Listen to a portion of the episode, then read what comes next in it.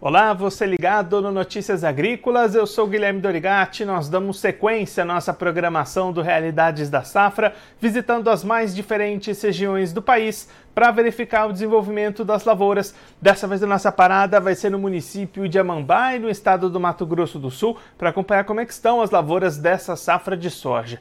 Quem vai conversar com a gente sobre esse assunto é o Rodrigo Ângelo Lorenzetti, ele que é presidente do Sindicato Rural de Amambai, já está aqui conosco por vídeo. Então seja muito bem-vindo, Rodrigo. É sempre um prazer tê-lo aqui no Notícias Agrícolas.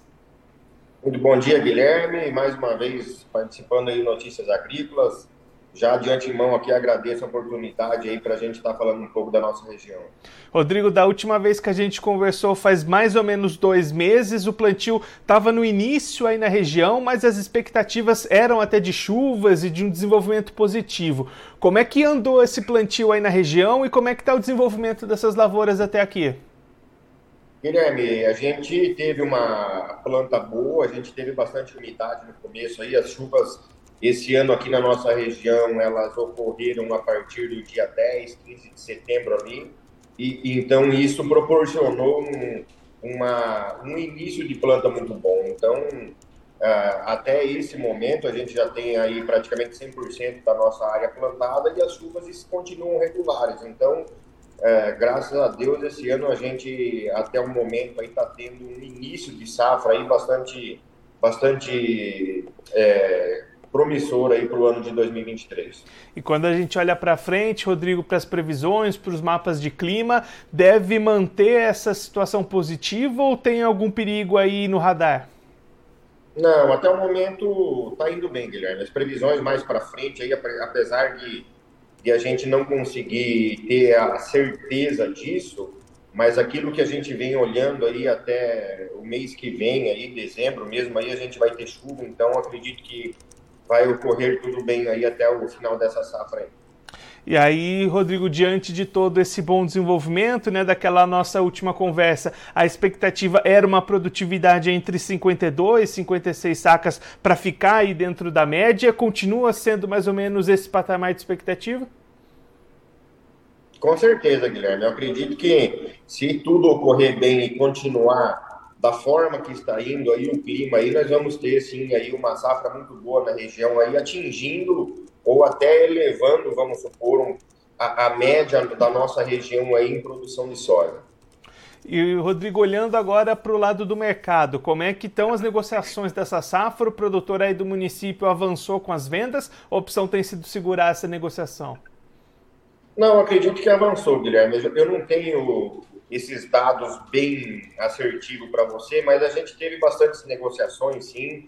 É lógico que a gente tem aí casos, né, é, é, uma parte dos produtores aí que talvez seguram um pouco dessa produção, mas ah, acredito que é, esses que seguraram, vamos supor, é porque talvez não tinham compromisso com o produto lá atrás, então é, eles acabam segurando para tentar atingir depois um preço melhor mas eu acho que é uma pequena parte. A, maior parte aí praticamente foi negociada e, e, e, já foi concretizado esse negócio. Né? Nós temos até esse momento ainda ofertas de, de compras de produtos aí para dezembro, para janeiro. Então acredito que a gente é, aos poucos aí essas negociações vão avançando e, e se concretizando mais negócios na nossa região. E para a gente olhar lá para frente, seguindo o calendário, Rodrigo, quando é que deve acontecer a colheita da soja por aí e que janela que fica para o plantio da safrinha? Nós vamos ter, eu acho que uma janela muito boa para o ano que vem, Guilherme. a gente teve um início de safra bom, a gente conseguiu plantar esse soja um pouco mais cedo. O ano passado foi muito diferente, a, a chuva de, demorou para começar e depois ela cortou, a gente não teve chuva. Então atrasou um pouco o plantio da safrinha. Esse ano não, esse ano a gente conseguiu já a partir do, da abertura da janela e os produtores já começaram a plantar, então nós vamos a partir de janeiro, 15, 20 de janeiro, eu acredito que já tem aí alguma coisa de início de colheita, mais para o final de janeiro a gente já vai ter aí uma boa parte dos produtores colhendo soja e isso vai proporcionar uma janela maior para a gente fazer a safrinha de milho no ano que vem.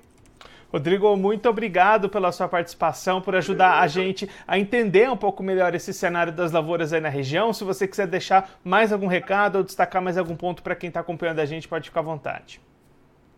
Eu que agradeço, Guilherme. Só tenho a agradecer ao Notícias Agrícolas para nós podermos estar falando aqui um pouco da nossa região, que é o Cone Sul do Mato Grosso do Sul, aqui em Amambai, e deixar aberto mais uma vez aí o Sindicato Rural de Amambai, eu, a minha pessoa, para tudo que aquilo que a gente puder colaborar para que a gente possa cada vez mais trocar informações e cada vez mais melhorar o nosso segmento. Aí eu fico à disposição.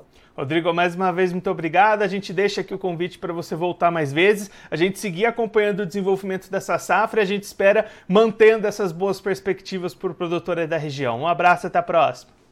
Um abraço.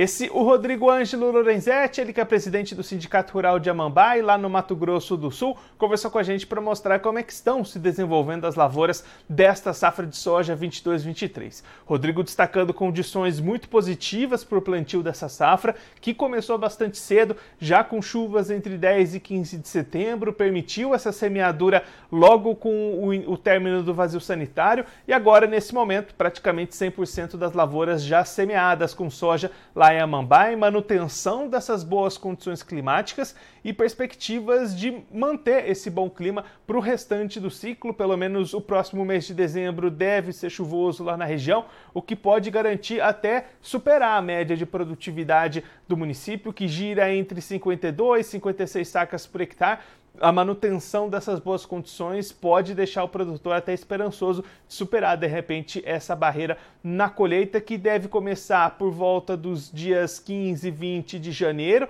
e assim garantir uma boa janela também para a segunda safra de milho, que ao contrário do ano passado, que teve atraso para iniciar o plantio da soja, isso refletiu também no milho segunda safra. Esse ano as janelas devem ser bastante positivas para as duas culturas lá na região sul do Mato Grosso do Sul.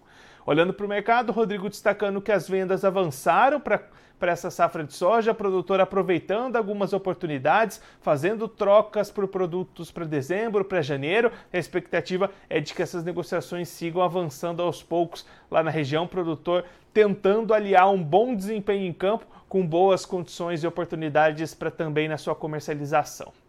Bom, eu vou ficando por aqui, mas você se inscreva no canal do Notícias Agrícolas no YouTube, por lá você pode acompanhar os nossos vídeos, as nossas entrevistas. Também deixe o seu like, mande a sua pergunta, o seu comentário, interaja conosco e com a nossa programação. Você também pode clicar no sininho, assim você ativa as notificações, fica sabendo de todas as novidades do Notícias Agrícolas.